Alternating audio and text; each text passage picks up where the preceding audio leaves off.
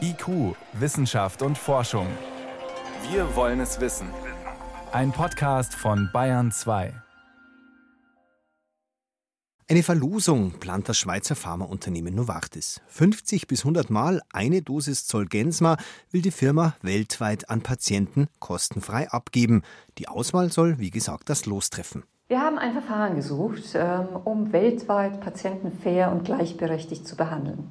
In der Beratung mit einem unabhängigen Ethikbeirat wurde dieses Verfahren vorgeschlagen. Erklärt Andrea Hofmeier, sie ist die Geschäftsführerin bei der Novartis-Tochter Avexis, die das Medikament entwickelt hat.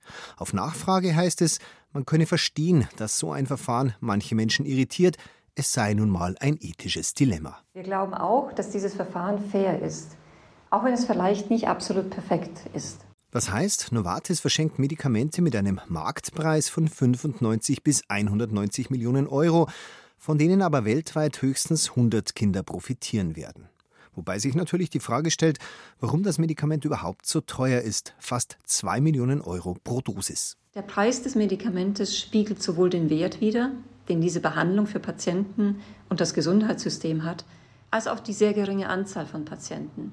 Wir gehen in Deutschland von ca. 50 neugeborenen SMA1-Patienten im Jahr aus. Das Bundesgesundheitsministerium hätte sich etwas anderes als die Verlosung gewünscht. Sogar ein Staatssekretär hat die obersten Novartis-Chefs angeschrieben und darum gebeten, das Medikament vorerst, bis es nämlich in der EU zugelassen ist, ganz kostenfrei abzugeben.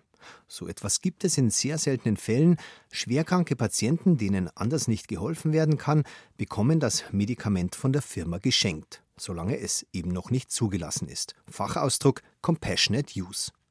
Novartis hat sich jetzt aber für die weltweite Verlosung entschieden. Gleichzeitig gibt es in Deutschland bereits Patienten, drei Kleinkinder nämlich, die mit dem neuen Medikament behandelt werden. In diesen drei Fällen haben die Krankenkassen die Kosten übernommen, obwohl das Medikament, wie gesagt, noch nicht zugelassen ist. Das ist sehr ungewöhnlich. Und ein Rechtsanwalt in Nordrhein-Westfalen versucht momentan, eine von den Kassen bezahlte Behandlung für weitere Patienten zu erstreiten, nach eigenen Angaben für mittlerweile mehr als 20 Kinder. Viel Wirbel also um ein neues Medikament. Und den betrachten viele Krankenkassen und etliche Mediziner mit Sorge. Sechs Ärzte, überwiegend Professoren verschiedener Unikliniken, haben jetzt im Deutschen Ärzteblatt eine Art Protestschrift verfasst. Essenz im Fall Zolgensma wird nicht mehr ausschließlich nach medizinischen Kriterien entschieden. Wir haben den Eindruck gehabt, dass bedingt durch eine sehr, sehr optimistische Darstellung in der Presse inzwischen ein erheblicher Druck aufgekommen ist, bei dem die Entscheidung, welches Kind welche Therapie sinnvollerweise bekommen sollte, weniger in der Hand der behandelnden Ärzte liegt, als vielmehr durch Presse und juristische Vorgänge geprägt ist sagt Wolfgang Müller-Felber, Professor am Haunerschen Kinderspital in München. Er ist Kinderarzt, Neurologe und Leiter der Abteilung für neuromuskuläre Erkrankungen. Es ist nämlich so, dass es seit zweieinhalb Jahren eine zugelassene Therapie für die spinale Muskelatrophie gibt. Ein anderes Medikament, das die Krankheit ebenfalls lindert, aber komplizierter in der Anwendung ist. Es muss alle vier Monate in den Rückenmarkskanal gegeben werden während bei Zolgensma nach aktuellem Wissensstand eine einmalige Infusion ausreicht.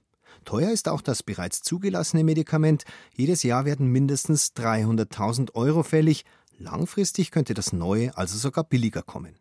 Auch Müller-Felber setzt durchaus medizinische Hoffnungen auf das Neue, weil es vereinfacht gesagt direkt an den beschädigten Gen ansetzt. Aber er warnt eindringlich vor unrealistischen Erwartungen. Das Problem bei der spinalen Muskelatrophie ist, dass bereits bevor die Diagnose gestellt wird, häufig ein massiver Untergang von Nervenzellen stattgefunden hat. Das heißt, zu dem Zeitpunkt, zu dem die Therapie einsetzt, kann nur noch ein relativ kleiner Teil an Nervenzellen überhaupt gerettet werden. Damit sind Erwartungen, die dann zum Teil auch in der Presse geäußert wurden, dass das Kind, das sich vorher fast nicht bewegen konnte, am Schluss wieder laufen wird und eine völlig normale Entwicklung nehmen kann, sind einfach auch nicht durch die Studien gedeckt.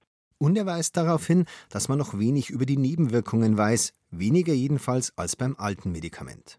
Zusammengefasst, Müller-Felber, und da ist er nicht der Einzige, ist nicht gegen das neue Medikament, aber er fordert, dass die Entscheidung streng medizinisch gefällt wird und nicht von öffentlichem Druck beeinflusst. Eine Verlosung hilft da auch nicht unbedingt weiter. Und medizinisch wünscht er sich darüber hinaus, dass alle Neugeborenen künftig routinemäßig auf die Krankheit getestet werden. Dann könnte man nämlich behandeln, bevor die ersten Nervenzellen zerstört sind, mit welchem Medikament auch immer.